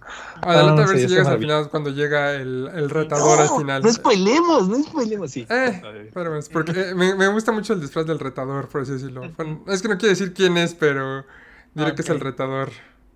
El retador. Hay una novela basada en la mulata, ¿El la historia de la diablo? mulata de Córdoba, No. de No. Moisés Scheinberg. Es una novela para niños. Se llama Estrellas de Vainilla. Y tiene que ver con la mulata de Córdoba. Y ahí te va, es un niño que tiene que descubrir un misterio ahí en Papantla. Y, y te habla de la mulata de Córdoba, ¿no? Ay, Es- Papantla, tus hijos. ¿Cuántos es- hijos es- vuelan? la novela. No es de terror, no es de terror. Este, pero sí está, tiene así como que el toque mágico, ¿no? Yo te recuerdo que estaba muy bueno de este de historias de leyenda. Ah, el- la, la bondad del diablo, me encanta. La bondad del diablo me encantó. Es también de mis favoritos, justamente. Está muy bueno y también este también está por ahí Cristo Negro. Tiene cosas muy buenas. Yo, yo recuerdo muchos, o sea, y los recu- Sí. tengo vívidamente y sí, los he buscado, los he vuelto a ver y son una joya volverlos a revisitar, como dices, lástima Ay, por el sí. HD, pero este y creo que ya ni siquiera en la página del canal 11 están. Y si están no se van. Ahí sí valía la pena que hubiera habido una colección en ¿cómo se llama? Hice la luchita, ¿eh? Busqué así como en streamings. ¿Quién es el no retador? lo he no encontrado, a ¿eh? ver. Ese es Es el de la Caustic, máscara. Es el Caustic, es el Es el Caustic. Caustic, güey. Sí. Sí, es fácil prever, no, Ah, No, ya, ya no lo digamos porque ya será demasiado obvio. Es que era la época colonial, güey. Era una época súper ultra religiosa, güey. Pues quién era el, el adversario, el retador. Claro. Claro. Sí, hay una leyenda en Guanajuato, la leyenda del truco, que pues también tiene que ver sobre eso. Cuéntanos un poco, tío, Nachoto. No, pues un jugador de cartas tiene un retador, pierde todo y hasta pierde la mujer. ¿Y quién era el retador? Pues el retador. No, la mujer, las y, y de hecho, y- el, calle- la el calle retador la supremo, ¿no? truco y la casa donde estaba este Tugurio, porque era una casa, pues no, había- no, no era un casino, pues es la actual la biblioteca central de la Universidad de Guanajuato. Joder. Esa es la casa. Y, y de hecho, en esa casa es muy interesante porque hay un par de, de leyendas más que están relacionadas con esa casa. O sea, pasaron muchas cosas. Un ¿no? día hay que ir a Guanajuato y, y grabar un podcast aquí Grabar, con las leyendas de Guanajuato. directo. Estaría Sí. bueno, ¿eh? Pero vamos a también, este, Ponce, ahorita que estaban hablando de series de terror, voy a mencionar así rápido nada más una, que es la de La Hora Marcada, de Guillermo del Toro y este Alfonso Cuarón, que si no mal recuerdo, creo que esa este, serie salió cuando yo nací, A la madre. Ay, Esta vieja. Yo, yo la vi. yo vi En el la hora 88. pasada. se emitió del 88 al 90 por el canal de las estrellas, con capítulos de media hora los días martes en horario de las 22 horas. Y eran buenas historias, ¿eh? Y Y ahí vamos a hablar se de, de ese, de esa serie en antologías de terror. Pero También no sé si Héctor Bonilla llegó a hacer algún guioncito. creo que sí. este, porque no eran solamente ellos, eran varios. Este, y no creo Ajá. que Bonilla llegó a hacer. O sea, él, él- o sea, porque había dos de ese formato, de así como de historias autoconclusivas. Era la telaraña, que la telaraña era más, este, más yéndose el drama, y la hora marcada, que la hora marcada era de terror. Pero Sí, sí. eran historias interesantes, era, toda, eran esos tiempos donde todavía la televisión pretendía ser culta. Entonces te presentaban cosas pues un poquito mejor hechas, no esperando el- el- el- la respuesta fácil del rating. Y entonces sí podías ver incluso este, las actuaciones no tan acartonadas. Entonces eso era, eso era muy interesante de, de la hora marcada. Este, y era un poquito ya más experimental. O sea, imagínate ver terror en el canal de las estrellas, no manches. O sea, y era después de Jacobo Saludowski. Ajá, es de los primeros. Jacobo y termi- empezaba la hora marcada. Y dices, oye, no manches. ¿Salía en la noche como a las 12 o a qué hora salía? A las 10, 22 horas. Así es. No, a, mí, a mí ya no me tocó, Era, yo era- creo era de que... 9 a 10 el, pro- el noticiero de Jacobo y luego era la hora marcada. Y era ya de lo último que, que- que salía en, la, en el canal de las estrellas. Si me permiten, justamente hablando de antologías, mi segunda recomendación, o hablar un poquito de, aquí de lo que estamos hablando de, de películas latinoamericanas, en este caso yo quise hablar de una mexicana que en su momento no hablé en antologías, pero me encantan a mí las antologías de terror, por así decirlo. Y pues este... ¿Cómo se llama? Y hay una película mexicana del 85, ya sé que querían como algo más reciente, pero pues la verdad es la que yo recuerdo, y ahorita en específicamente que estaban hablando de antologías, este eh, de mexicanas, esta historia que se llama, bueno, esta antología que se llama Historias Violentas. No sé este, si alguien me puede apoyar proyectándola. Este, Híjolas, a ver si la encontramos. está ahí en el chat, ya se las compartí. En el chat, está, el último link que les compartí es ese. A ver, vamos a, a ver el, en el chat. Ah, Sí, Profesionales Historias Violentas, desde 1985. es, es- es- es la última, ¿verdad? Ajá, es la última. Ponla, proyectala y vele recorriendo porque es la, es la película completa. Está en YouTube la película completa. Uf, Sí, de. Entonces, déjame lo voy. Historias violentas. Ajá, historias violentas se llama. Este. Esa película. Yo. Es de, es de 85, pues no me tocó ni la estreno ni nada por el estilo. Pero yo recuerdo que un día, así, pues, cambiando de canal en la tele, vi así como que estaba una película y dije, ah, una película mexicana. O sea, eh, a ver qué tal está. Creo que salió en el 11 o en el 22, igual así como uno de canales Sí. culturales. Y fue de, a ver, vamos a verla. Y la empecé a ver con la historia de un. De un señor que vive así como. no la he visto esta, es muy buena. Un señor que sí vive muy humildemente y de repente su vecino lo, le hace bullying, básicamente. Y agarras, ya te das cuenta que el tipo que vive muy humildemente tiene buen de dinero, pero sí tiene un montón de dinero, pero lo tiene guardado. Y entonces este, agarra, se compra así eh, ropa, se pone así, se arregla bien. Y va a donde trabaja su vecino, que es mesero, y no, pues humilla a su vecino con dinero. Lo hace así como, pues, así, lo- básicamente lo humilla.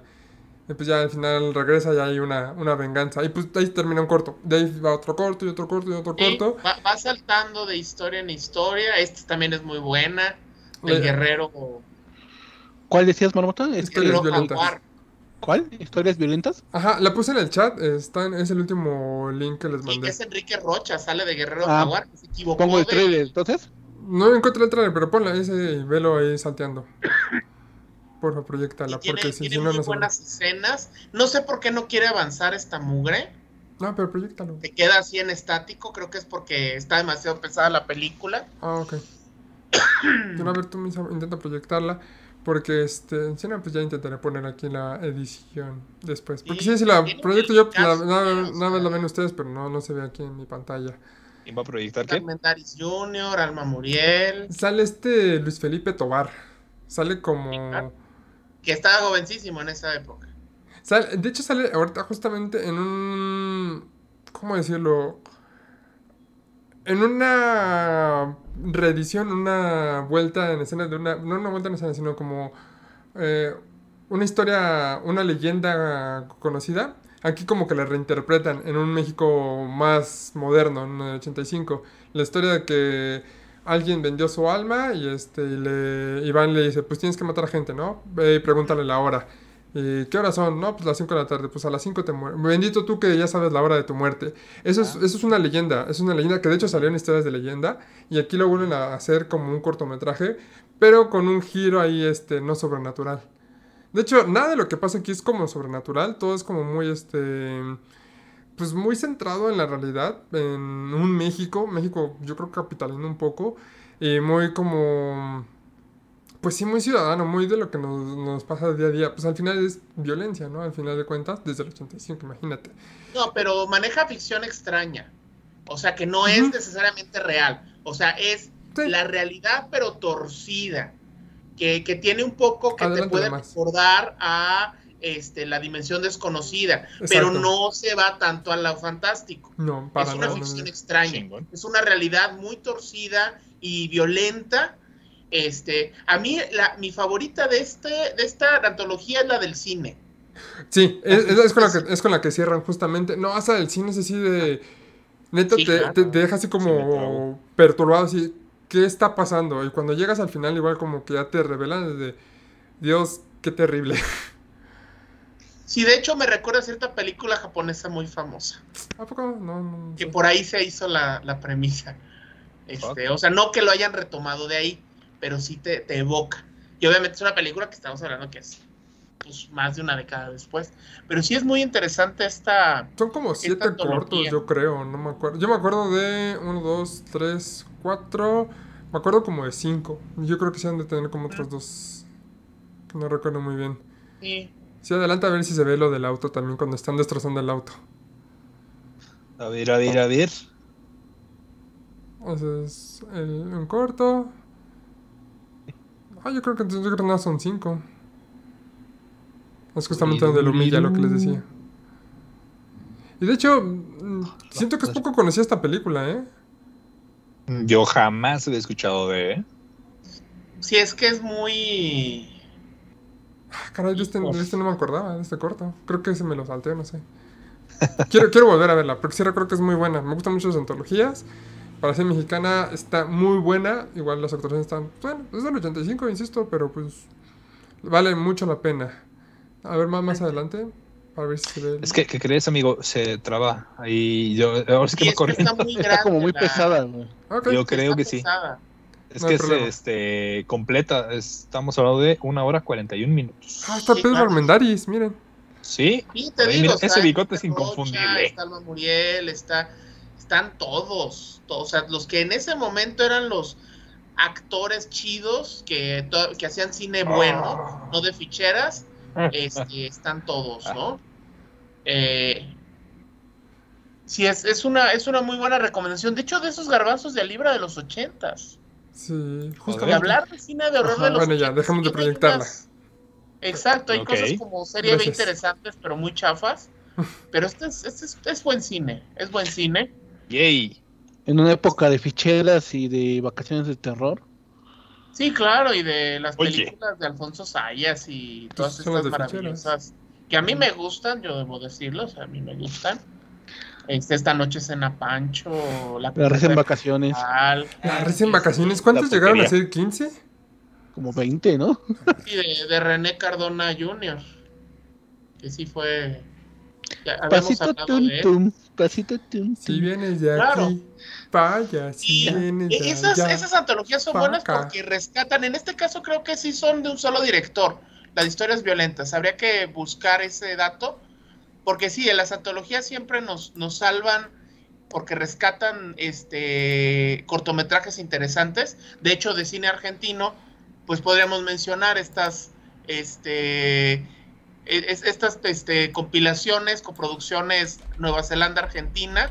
En una de ellas es Asylum, El juego de la bruja, que es donde sale nuestra amiga de este programa, o por así decirlo, podcast, Clara Kovacic. Hmm. Ahí sale. No, sí fueron varios directores. Estoy viendo Sí. que fue Carlos García Gras, Daniel González Dueñas y Diego López Rivera. Ah, mira. Sí, García Gras, mira, de, de una dinastía de, de, de directores. ¿eh? directores. Carlos García, Sí. Daniel, García, Daniel González Dueñas, Diego López Rivera y Gerardo Pardo. Y Víctor Saca. Sí, No. no. y es este. Sí, es- este, está interesante, ¿no? Y, y sí, me recuerda a estas, este, que de hecho están en, en, en, ¿cómo se llama? En Amazon Prime, que espero que algún día se apiade de nosotros y nos suelte alguna lana. Ojalá. O por lo menos, oye, pues unas, unas suscripciones anuales. Por lo menos una suscripción anual, Para ¿no? hacer más de esto. Vamos Sí, a avanzar. porque aquí este, esas películas están El Juego de la Bruja y Asylum, que pues sí, son coproducciones, no sé qué tan latinoamericano, porque sí hay directores este, uruguayos y argentinos, Mm, más este, algunos directores, este, hay por ahí alemán, este, no, de, también de Nueva Zelanda, algún australiano, este, pero es- están chidas y sí tienen como que ese elemento. En el caso de Asylum no tiene tantos elementos, así hay algunos que son de terror y hay otras que, que definitivamente no, o sea, el de Mamón, El de Mamón. así se llama, M-A-M-O-N, es una comedia buenísima, Está muy buena. pero no de terror, no tiene nada. A Pero es ver, por el demonio Es mamón, como- ¿o por qué? Es mexicana, Es, ¿Pero es por el demonio mamón? ¿no? ¿O, No. de- o por qué? No, no, no, no tiene nada que ver. Porque hay un demonio que se llama así, mamón. Ah, ya, no, no, no. Aquí es mamón de mamón mexicano. yo, ¿De mamón mexicano? Mamón mexicano. Ah, ya, ya. Pinches mamones. Ajá. No mames. En, en ese corto de Asylum sale el, el. ¿Cómo se llama? El comandante Harina. El comandante Harina sale. Sale- que de O hecho sea- van a hacer la serie. Sí, sí, sí. Y, y, mira, te voy a por plantear, o sea, es el muro, ya está hecho en la frontera, y empiezan a salir mexicanos del otro lado, así. A caer. así, a, a- a a- llover. A, a- a- a patada limpia salen así volando. Y se Y enfrentan aparece el al meca de Trump. ¿no? Y así como. ¿Y quién los está lanzando? Pues Al meca Trump. sí, el meca Trump. Y Es entonces se vuelve una un pelea de meca de mecas. Trump. Y es maravillosa. Es. Es, realmente. la- tienes que verla, es misa. O sea, te recomiendo esa. Yo creo que hasta esa- lo busques. y está chida, está chida.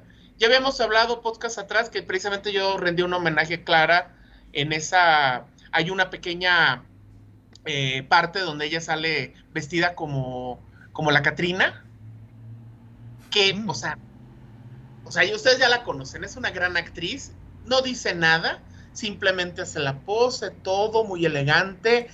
Es la primera Catrina Güera que veo en mi vida y le salió maravillosa. O sea, ahí no me dieron ganas de decir, ah, este, ¿cómo dicen? Este, eh, de estos que te roban las cosas, este, colonizaje cultural, esta apropiación cultural, Apropiación no, cultural. para nada. Es un homenaje. Es un homenaje. No pongas esa cara, ¿eh? no pongas esa cara de, ay, no, que quién sabe qué. O sea, no es cierto, sí la voy a demandar. No voy a demandar, pero sí es apropiación cultural. Pinches Aportación gringos. cultural, ¿no? Ay, no es gringa, es Es Argentina. argentina. Ella, ella sí, ella, con ella no tengo Ya, problema, pero los directores sí. diciendo, o sea, Con sí, ella no, no, ella no hay ningún problema, ella Sí, está pero, pero trabajando. ese, es- ese es un ejemplo de, de cine latinoamericano, aunque no tan latinoamericano porque es una coproducción. Pero bueno, también podríamos decirlo de Belzebut. Belzebut es una coproducción este, México-Estados Unidos. Ajá, el gringo.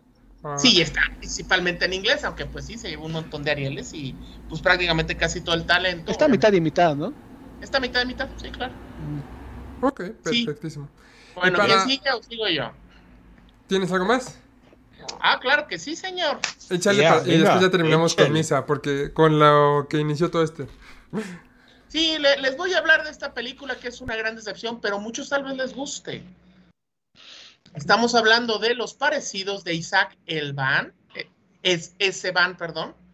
Si ves que tiene Isaac Yo pongo el, el, el- el avance. Los Ok. aparecidos. Y si lo tienes, los parecidos, Parecidos, ¿no? te paso el- Parecidos. El, link. Sí, en la A, ¿no? Ah, ok. Si los Me suena como a parecidos, los, a los usurpadores de cuerpo el título. sí tiene, va por ahí. Ok. Va por ahí. O sea, los, o sea, imagínate un episodio de la, eh, la dimensión desconocida, pero que no dura 30 minutos, sino que te dura pues los 120, 90 minutos. Joder. Te dura ve- 90 minutos, es larguísima. Pero por ahí va.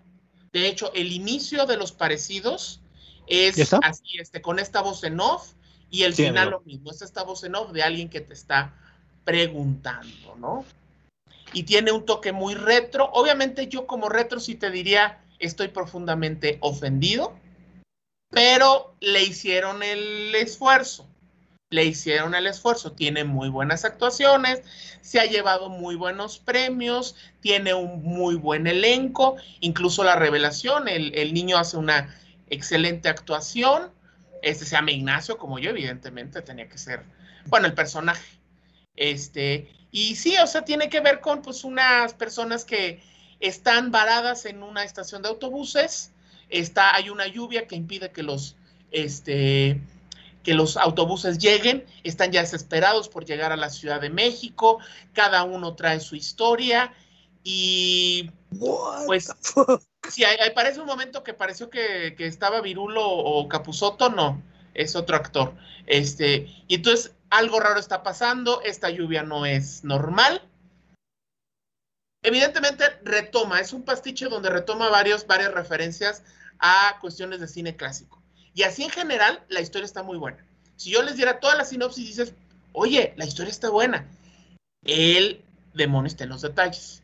Yo ahí sí veo errores de guion, errores de ejecución en algunas partes.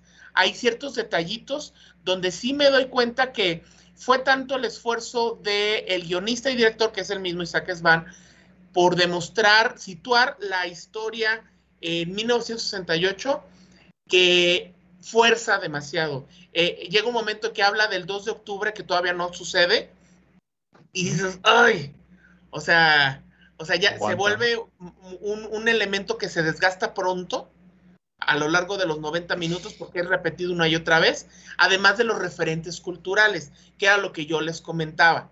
Hay una escena donde tú ves que este viejito, que es el que atiende la, la terminal de autobuses, tiene como un privado, donde tiene un montón de, Oh. de fotos pegadas en Ah. él, que pues dices, pues sí, viejito. Y es un viejo cochino, o sea, yo ahí reconocí, ah, mira, este es el compañero del sindicato. De tu Porque tenía unas Los revistas cochinos se caballero conocen a huevo. con un montón de viejas encueradas. Dije, este es de los míos. Ojalá yo tuviera estado. Pero bueno, tiene en, el, en, en esta pared, y esto sí se los tengo que contar, tiene a Pedro Infante, tiene a Capulina. Estas fotos están enmarcadas. Pero dijeras, bueno, pues es un autógrafo. No, Fan o algo. Ah. Luego está Marilyn Monroe y luego están los Beatles. Dices, ah, caray, como que un viejito tiene a los Beatles en esa época. O sea, pues es como si yo te tuviera, ah, vamos a hacer una película ochentera y entonces vamos a poner este, un póster de Flans, uno de Rigo Tobar y el otro de Metallica. Porque es ochentas, güey. Dices, no mames, o sea, creo que el, el esfuerzo de sacar estos referentes este, temporales es como, o sea, a mí, yo, yo, yo lo tomé de la peor manera. Yo dije, este güey piensa que su público está pendejo.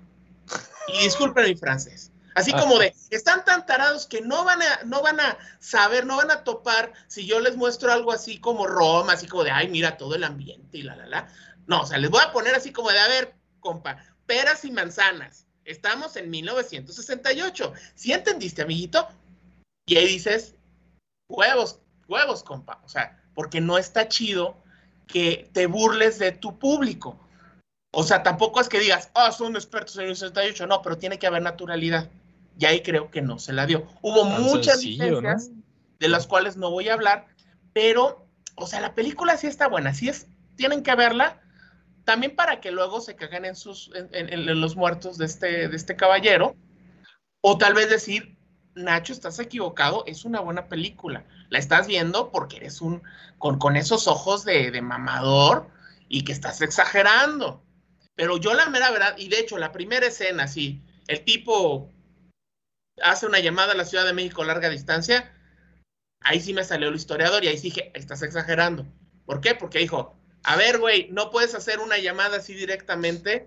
Este, así, ah, sí, estoy al hospital fulano. No, güey. En esa época no existía la LADA de ese modo. Si estás en una ciudad grande, sí. Pero como estás en un pueblito, así no funcionará. Operadora, necesito una llamada a tal lugar. Sí, ponga tanto y así le va a salir el minuto.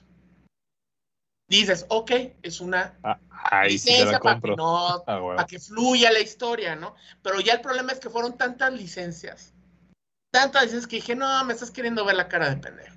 Y también, lo que digo, errores en el guion dentro de la trama que hizo que se cayera momentos. Sin embargo, la historia está buena, es un muy buen homenaje a estas historias estilo, como decía, este, Dimensión Desconocida, historias para no dormir. Y sí, es- sí está chida, sí está chida. El final no me gustó para nada. Y eso Uh, no se los voy a comentar. No me gustó para nada. Dije, ay, qué chafa, ya saliste con tus cosas, ¿no? Que es cuando digo, no sé si este güey sabe o finge que sabe de lo que está hablando. Sin embargo, ganó premio en Sitges, creo que en, no sé si en Macabro le dieron un premio de la prensa. Y obviamente de la Seguramente. prensa- Ajá. En ¿La Macabro- prensa o el público? de la Macabro prensa, dan- o sea, la dan, prensa este, de, premios por "Ay, cualquier cosa". favor, o sea. Sí, pero Sí. eh, está bien, o sea, aunque no es algo con lo cual presumiría para los extranjeros. Ah, mira esta película, no. Las anteriores que mostré serían las que yo recomendaría. Ok, muchas Excelente. gracias. Este, de hecho, creo que sí vi que esa está en Prime también. Sí la vi en Prime. Sí, esa está en Prime. Sí, ¿En sí. Prime? Prime, maldita sea, ya. Danos una suscripción anual al menos a cada uno. Para Es que tiene el mejor catálogo de los de los streams. Es el que tiene el mejor catálogo de terror, güey. Después de Sí. Cuevana 3, güey. Sí. No sé de qué hablas. Cuevana sé de 2, qué hablas. Cuevana 2 se ve más chido. Con los- Piratería. Cuevana 3 aquí, güey. Cuevana 2 está más chido.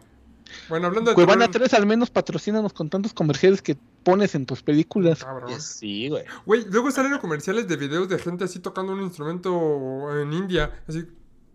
¿Cómo les pagan Tocándose los sus indios? partes en India.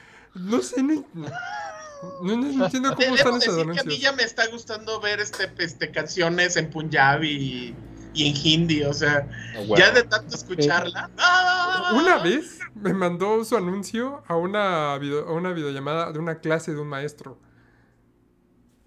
No sé qué Wow. qué onda, neta, con sus No mames, güey. Bueno, ah, yo puse una película para niños y la publicidad que salió fueron unas pinches nalgotas en tanga Así dije, qué bueno que no Ah, yo estaban pensé que ibas a hablar niños. ahorita de una película para niños, terror latinoamericano. Es como, ah, No, no, no.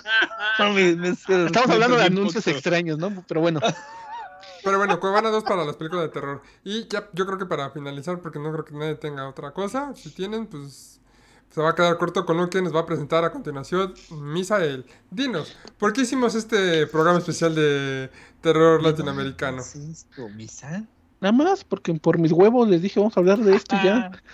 Ay, lo- No hay, no hay pretexto más. Y son No, pues- azules. Ah, Son azules porque imagínate cargar esta madre ahí todo el tiempo.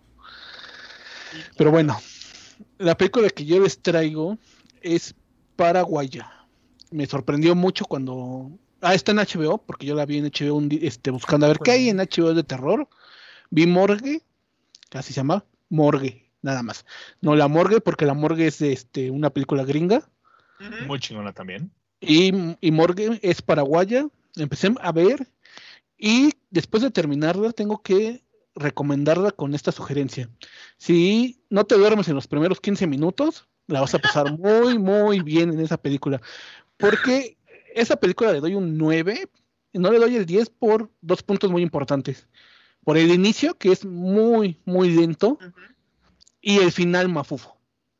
Sí. Porque, porque como clásico director, es, es- el director se llama Hugo Cardoso, es su única película por lo que estoy buscando. Y creo que ese es un problema que tiene el cine latinoamericano, que de repente lo están haciendo bien, muy, muy central su terror, y de repente le quieren dar su giro ya de mamador. Tiene un giro mamador, pero dices, bueno, me la pasé bien vergas en toda la película, se la perdono. Sí, claro. Pero la película ya en resumen trata sobre un, ¿cómo se les llama en otras partes? ¿Guardia? ¿Guardia de seguridad? Gendarme, güey. Guardia de seguridad. No, ah, es que aquí en México es velador, pero no sé si en otras partes sea lo mismo. Un guardia de seguridad. empresa de seguridad privada. Ajá, o sea, es un guardia y este, este guardia en los primeros 15 minutos nos tratan de presentar, pero es como una presentación que no sabes si el güey es estúpido o es culero per se. O sea, Las y, ajá, o son las dos cosas.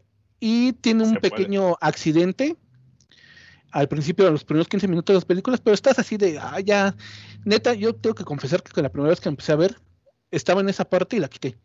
Ya dije, ah, ya, ya no, no, no la voy a volver a ver, porque se me hace la clásica película latinoamericana estúpida, Pero este me dio curiosidad porque el avance estaba bueno, y hablando de avance, se los voy a poner de una vez. Sí, porque. Y dije, este, ya con el avance me dio curiosidad así total de volver a ver, dije, bueno, voy a darle una oportunidad, a ver si ya se ve. No, estamos viendo No, tu amigo. papada. A ver, ya, ya se ve. Ok, Ahí listo, güey. Ya. Ya, ya se ve. Bueno, el avance me, me- me daba mucha curiosidad. El chiste es de este guardia va a, a una morgue, va a cuidarla en su... Le hablan para que vaya porque va a ser el único guardia. Y de ahí se desata el desmadre. Es... La película nada más está con este actor, o sea, como protagonista porque... Y todo el peso de la película sobre él y está muy, muy chingón el terror. Ese güey actúa muy cabrón, se la crees de que está cagado de miedo. Y es como que si tú conoces a un velador y le preguntas, oye, ¿y ¿cómo está tu chamba en las noches ahí en la morgue? Y te digan, no, pues es que pasa esto y se mueve, y se mueve acá. O sea, yo he hablado con, con gente que trabaja de velador en, en hospitales y todos, todos a huevo tienen una historia de fantasma. Ah. Y esta es como si estuvieras viendo la historia ahí en vivo. Él es el protagonista, el que estamos viendo ahorita en la pantalla. Y toda la película es cómo se lo va a... Bueno, se lo va a cargar la verga, pero por el miedo que tiene. Este... Ajá, tiene mucho... ah, es que no sé cómo decirlo. Toda la parte de película de terror tiene un como un toque de Hollywood, de cine de Hollywood. O sea, con esa calidad. Nada más los dos grandes errores para mí son es el inicio y el final. Sí. El inicio, el inicio lo aguantas, ya, ya pasaste al otro lado, porque todo lo que este, sigue Oh, Dios Está- mío. está muy, muy bueno. Y más que nada más es un protagonista. Sí. Los sustos están muy bien. No, no, creo que nada más una vez este, usan el, el Scream. Screamer. Ajá, Pero, pero, está justificado, ya hay como un, es como una sinfonía de, o sea, y a- si me escucho muy maduro decir sinfonía, pero así, o como una canción bien, ton- bien tocada de sustos. Que empieza Sí, con sí. un screamer y luego viene, ahí viene el susto, ahí viene el susto, ahí viene el susto. Y te pone muy tenso, porque no para, no para, no para, no para. Es muy buena esa, esa escena, porque es una escena prolongada. Llega un momento en que dices, ah, cabrón, ya, ya terminó la película, güey. Ajá, ajá. ¿Qué año es Misa? Es del. de- eh, ya, ya me veo yo, sigue viendo en pantalla. 2018, güey. ¿no? Es 2019, es paraguaya, está hablada en español y en guaraní. Ujú. Así que si la quieren ver, tienen que ponerle subtítulos, porque va a haber partes donde se van a quedar sin cara de qué pedo. no. Yo pensaba que era chilena. Y, y Pero- switchean bien cabrón. En un momento sí, están sí. hablando en español y luego, y dices, ah, cabrón, ¿qué está hablando, no? Ya, se le metió el diablo, güey, ¿no? Sí, sí, sí. Y es como lo que dice Nachoto, la, la escena es, bueno, no escena, es la película entera. Sí. Es como, no sé si han oído ese ejemplo de que dicen que el buen terror es saber alargar la escena. Que tú tienes tu escena de terror y entre más la alargues, tienes que presionar y presionar para que el momento de que se rompa, el susto final realmente sea el alivio del público. Eso es lo que siento que hicieron con esta película. Cuando empieza el terror ya de verdad en la película, es empezar a girar, a jalar, a jalar, a jalar, a jalar. Sale el scream y dices, ay, bueno, así se va a llevar toda la película con sus pinches grititos pendejos. Pero de repente le dan un pinche jalón más cabrón, la van jalando, la van jalando, la van jalando hasta que revienta. Y ya cuando termina, ya dices, ah, ese susto final fue el que me dio el alivio de ya decir, gracias que esta mamada ya acabó porque neta la estoy pasando muy mal. Mientras más la- te la jales por tanto tiempo, hasta Sí. que llegue el final. Sí, Es como final entre, es entre- delicioso. entre- entre más dura la jalada, Gracias, más, más, más fuerte es la, la terminación. El efecto, güey. más fuerte Sí. es el. Ok, Así me encanta, es. me encanta. Y Con, me con esa excelente referencia, vamos a verla, güey. Le he estado recomendando a todas partes, por todas partes, porque en verdad es de esas películas que obviamente nadie conoce, que no viva en Paraguay, porque incluso estoy viendo que en Paraguay cuando salió, dejó en segundo término a este, era una vez en Hollywood. Ay, pensé que Fue la película, era la película, Fuck. fue la película más taquillera en su estreno, dejando a Once Upon a Time in Hollywood en segundo lugar. Uh, Y Ah, sí, sí lo vale. Y por eso la recomiendo a todas partes. Tienen que verla, nada más que sí mentalícense que los primeros 15 minutos va a estar algo de hueva sí, es y luego ya. Este, y bueno, la, pero creo que el único que me hizo caso fue Nachoto, así que ¿tú qué opinas, Nachoto, de, de la película? Mira, en primera te odio. Oh, Que me fuck. metí un pinche sustazo y dije, lo, lo sé porque Misa la recomendó. Y sí, los primeros 15 minutos dije, no le voy a pagar porque efectivamente Misa dijo que era buena. O sea, ahí no fue el, el- avance, fue la recomendación de Misael. Y, y sí, efectivamente está muy bien hecha la película. Este, no, este, maneja muy bien los distractores. O sea, no es, no dices, ah, ya sé cómo va a terminar, no. Porque incluso la primera escena, que así como que el previo, piensas que, es- que va a ser otro tipo de película y resultó que no. Sí, yo, yo, yo pensé, ah, va a ser este tipo de película, y no es cierto. Es algo muy distinto. El final, concuerdo contigo, es muy moralino, así como de, y la moraleja de hoy, pero no te la voy a decir así, te la voy a decir porque somos cholos. Pero, pero sí, no, esa parte está muy chafa porque es muy moralina. Pero sí, el final está, está bien, cómo se desarrolla. Algo que adoré, que es así como la, primera impresión que me dan unas películas, es cuando empiezan a- así como que los que participaban en la producción, que ya nada más faltaba que apareciera la, una papelería, porque eran así como que un chingo de, de negocitos, ¿no? Grupo papelero Los Este, hay una, hay, hay- hay- un logotipo que tiene el, el- el número de teléfono en WhatsApp. Tiene el loguito de WhatsApp y el número de teléfono. Y dije, ay, no mames. O sea, es como estos videos de bandas sinaloenses o de grupos este, andinos que ponen así contrataciones y ponen su número de teléfono. Así. sí. Dije, ay, qué bonito. O sea, este, con ese toque medio naif. Pero la película, a pesar de que sí te das cuenta que la hicieron con tres pesos, tiene buenos efectos especiales. Sí tiene una dinámica muy norteamericana, pero está, chida y es algo que dices, pues no te lo esperas, Paraguay. O sea, si yo soy ignorante, o sea, viendo tan buen cine argentino de terror, o este, uruguayos y no sé, de otros lados, dices Paraguay, y es, es un muy buen ejemplo. Este, creo que se la rifó HBO al sacar esta, también, pues, si quieres mocharte HBO, este, porque sí la hizo bien al, al mostrarnos este, este garbancito de libra. Sí, sí, sí. chido. Sí, este Hugo Cardoso tiene muy buen ojo para el terror. O sea, son tomas, se podría decir, básicas del terror, pero hemos cuántas Claro. películas de Latinoamérica no hemos visto que hacen mamadas Sí. y, y no y no tienen esa como visión, o sea, juega, tiene mucho juego de cámara también, o sea, Claro. cámaras girando, muy Alfred Hitchcock acá con el efecto de ¿cómo se llama este efecto? Se me fue el nombre que él inventó, que está- se va acercando la persona, pero el fondo se va alejando. Ay, se me fue. Pero, o sea, lo, lo ubico, pero no sé. Ajá, el no, no, no recuerdo cómo es, eh, no recuerdo ahorita el nombre. Como se un desenfoque, ¿no? Más o menos. Ajá, ese tipo de tomas así, este, acercándose a la, a la puerta, girando la cámara, o sea, tiene muy buen ojo para esas ondas y sí es muy estilo gringo. Véanla, neta no se van a arrepentir si sobreviven los primeros 15 minutos. Claro. Ojalá No la voy a ver, Cardoso se lo lleven a Estados Unidos Sí, sí, sí. y lo exploten. Sí, es, Triste, es- pero sí. Tiene, tiene ojo para que lo exploten en Estados Unidos. Sí, sí, claro, pero con buenas películas, no con sus mamadas. Ah, yo pensé que en la pizca o algo así. Pues también, si con Oh, eso se abren puertas para ab- abrir más películas en, en tu país. Bueno, ¿quieres decir algo peor? O sea, lo exploten. Ah, sí, que lo, que lo, que lo balacen en la cabeza en un baño. O- o- exacto, sí. Ok, ok, ok, ok. Sí, Y yo nada más la quiero ver, güey. Nada más la quiero ver, güey. Así para poder mamonear, güey. Así de. o sea, Y... no has visto el terror paraguayo, güey. No o sea, ¿has visto terror paraguayo? Terror- o sea, está en guaraní, güey. No, no lo puedes apreciar si no lo escuchas en guaraní, güey. Ajá, lo tienes que verlo ver en guaraní. güey. Y encima no la Con un sensao. No, la rondaron Sí, sin subtítulos. versión. Sí, no, no, no. Ya, Hollywood to mainstream, güey. No, lo de hoy es el terror paraguayo, güey. El terror guaraní. guaraní. Terror guaraní, güey. De hecho, Espero, por más por eso quiero verla, güey. Así voy a poder mamonear, güey.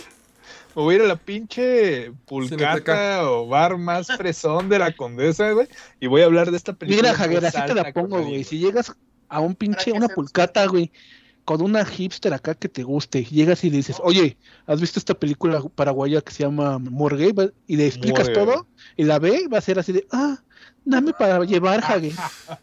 No, pero, pero el truco es, te invito a verla en mi casa en HBO. Ay, güey. Llega a tu casa. A en 4K. guaraní. Perdón, no tenía HBO, tengo Cuevana. Tengo Cuevana. Pero hay para elegir. Pero sí la vamos a ver. Pero sí la vamos a ver. Pero sí, pero sí lo vamos a ver. Sí, nada más por eso lo quiero ver, güey. Para mamonear, güey. Y porque se escucha que está buena, por supuesto. Sí, pero sí lo vamos a ver. Oh, pero vístete primero. qué rápida eres, qué bárbaro. Así, ah, adiós.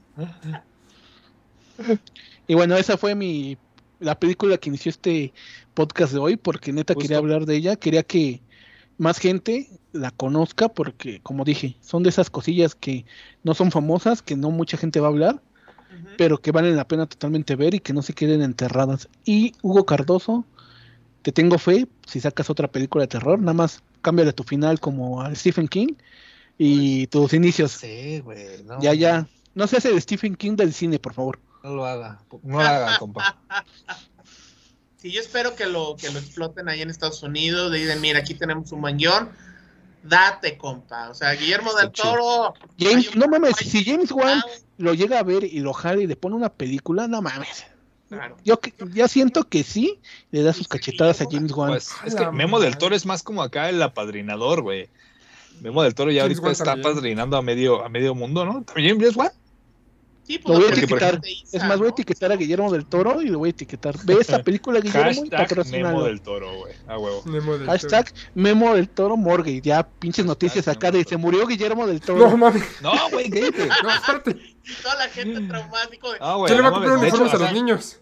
Si, si algo, o sea, si se llega a lograr la fórmula de la vida eterna, algo por el estilo, el primer cabrón que debe estar ahí formado es Guillermo del Toro, güey. Tiene, lo que le falta a ese güey es vida, tiene un chingo de proyectos en puerta, lo que no tiene es vida para lograrlo, güey. Pues con la obesidad que nos cargamos él y yo, pues menos vida va a tener, güey, cabrón. Tiene un chingo de con proyectos, pero ninguno los concreta. Ya sé, güey, cállate, no mames. Es que tiene buen poder de convencimiento porque huele a hotkeys. Al contrario de mí, Igual que es una ahí. mierda. Ya salió la noticia, ahí está publicada y aparte va a estrenar película este año, güey. Ah, y hablando de, de terror latinoamericano, no olvidemos mencionar rápido porque son muy conocidas, pero ya que lo están Claro. hablando, sí, Cronos, de Cronos. Cronos. Acaba de estrenarse. era- mención- era mención honorífica, Sí, sí, por no. Cronos. Cronos, este, también la de, como dijo Hager hace ya un ratote, el espinazo del diablo, que pues es española, pero es América también, de acá. Es- Es una coproducción Estados Unidos, México. Flipante, Bueno, México flipante, no puso tío. peso, puso talento. Sí, sí, sí. Y, y- y- y España, ¿no? Que, que fue Sí. la plataforma de, de Guillermo del Toro para, para darse a conocer. Sí, Sí. porque como siempre en este país no iba, no iba a terminar, no se iba a terminar siendo Guillermo del Toro presenta No Manches Ferida 3. Eh, sí, exacto. Entonces, este, ahí pues se dio ese éxodo de directores mexicanos, este, unos muy buenos, como Guillermo del Toro. Este, y sí, pues por ahí fue, fue por la muy malos como Iñárritu. Bueno, pues hay quien le gusta y quien no, el, el Chivo Lubeski, este, este, Cuarón, No, es que que es otro pedo también, ¿eh? Sí, O sea, sí ese es. güey. Yo creo que es de la pinche fotografía más pinche hermosa y perfecta que he visto. Pinche cuadro chingón. En México hay talento. Eh, en ya- México y ya- Latinoamérica hay talento, solo falta talento. apoyarlo, claro. ya, ya estás este, practicando para el, para el bar hipster, ¿verdad? O sea, con tu comentario Por a la supuesto. fotografía. Ah, Sí, Por claro. Sí, supuesto, no, Paps. Por- Creo que también algo, a lo mejor este, si hay un poquito de tiempo nada más para este mencionar algo rapidísimo de terror latinoamericano o tal vez lo podamos retomar después. A ver, a ver. Radio. Por ahí tenemos un programa icónico La mano lleno de peluda. misterio. Por ahí, por supuesto, la mano peluda es terror latinoamericano. Claro. La mano pachona. sí. La mano pachona.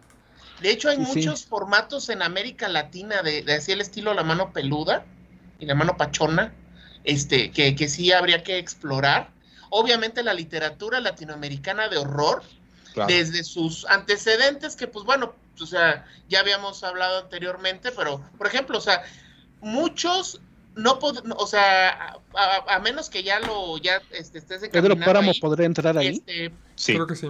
más o menos, pero Horacio Quiroga, Ya, Horacio Quiroga tiene mira. cuentos de terror, que es el horror Horror, locura y de muerte, ¿no? lo salvaje, lo desconocido, la selva, este va por ahí. Este, y es este, pues, obviamente el almohadón de plumas, este, la gallina degollada, son unas cosas horribles. Son unas obras maestras. Nosotros tenemos, este, hay muy buenos autores, sobre todo a partir de estos autores nacidos entre 1965 en adelante. Hay grandes autores, este, Francisco Hagenberg, que en paz descanse, falleció el año pasado, que pues ahí hay una, la serie de Diablero, que pues, Ah, claro, claro. Aunque pues más bien la novela, las novelas están mejores. Tiene novelas y cómic muy buenos. Este Hagenbeck, este Chimal.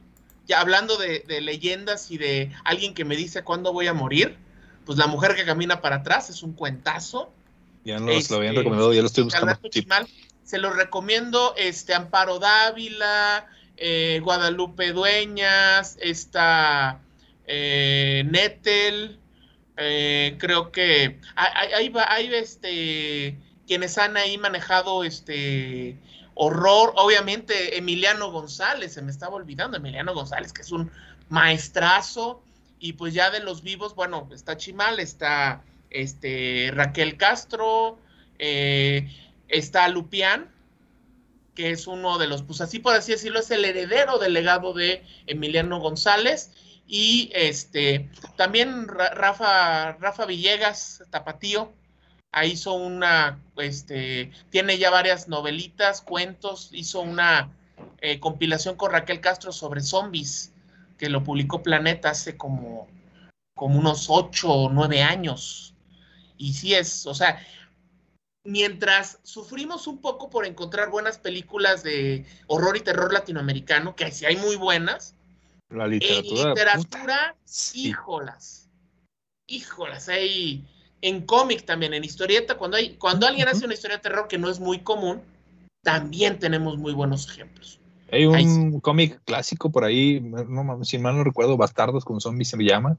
Ah, Pinche claro. joya, ¿eh? Va- Pinche joya. Buenísima, Está buenísimo, eh, variedad de personajes, eh, esta pinche trama Una carta de amor a este, cómics. inmersa. No, no, no, no mames, es, es una Los pinche personajes- Un encanto a la vida. El Shaun, of, el Shaun of the Dead de los cómics.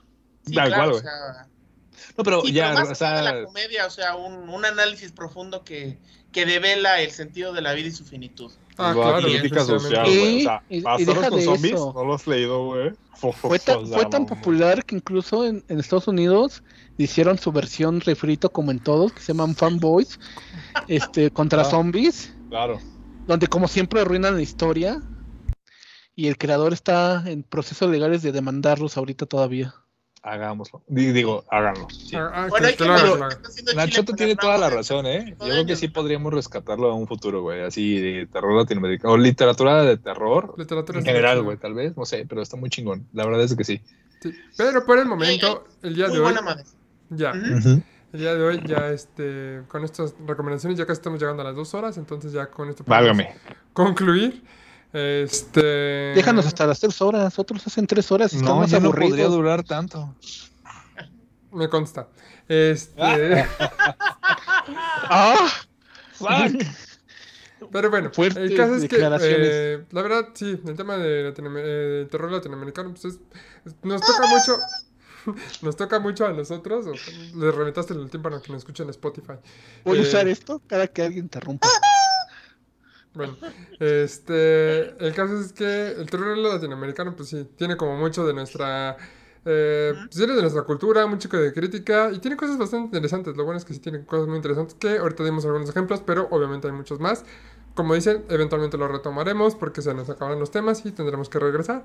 Pero, eh, bueno, pues ya sería todo por esta ocasión. Si gustan despedir, Nachoto, muchas gracias. Y adiós. Adiós, que tengan muy buenas noches. Muchas gracias. Misa, y adiós. Me gusta tocarme la polla, digo, este, A mí también me gusta Nos tocar vemos. la tu polla. Gracias. What the fuck. ¡Ey! Hager. Nos vemos. Excelente cierre, por cierto. Esa frase estuvo increíble. Exacto. Los elementos del terror latinoamericano. Porque no está tan hollywoodizado, por así decirlo. Lo Eso estuvo intentan. muy chingón. Creo que tocamos y creo que eh, intentamos justamente tocarlo. Que no fueran elementos tan hollywoodizados y propios, propios de Latinoamérica. Estuvo muy chingón. Espero les haya gustado. Síganos y gracias por escucharnos. Sí, eh, ya de nuevo ya soy la marmota. Igual les recuerdo que tenemos nuestro canal de YouTube. Aquí está en Necrocia Podcast en todos lados. En Twitch, en YouTube, en Instagram, en Facebook. También en nuestra página. Y también en Spotify, Necropsia Spotify. Podcast. Spotify. En, ya todo es este, en Necropsia Anchor, Podcast. entonces en Necropsia Podcast. Eh, creo que ya nos falta, no sé qué nos falte, pero bueno, ahí búsquenos. Les agradecemos mucho a los que nos están escuchando, a las tres personas que estuvieron aquí en la transmisión de Twitch, a los que nos están viendo ahorita en Facebook el día martes, ay, ¿cómo están el martes? A 14, martes 14, 14. muchas gracias. Y pues la próxima semana estaremos viendo con más, este, con un nuevo tema. Vamos a hablar de una nueva película que se estrena el día de hoy. Pero ya, ya lo sabrán. Hoy, hoy es día Hoy 9. el- Ok. Este, y pues yo soy la marmota, les agradezco mucho por, por estar aquí y nos vemos en la próxima. Sigan muertos. Sigan Esperen muertos. mi, esperen mi caída del 19.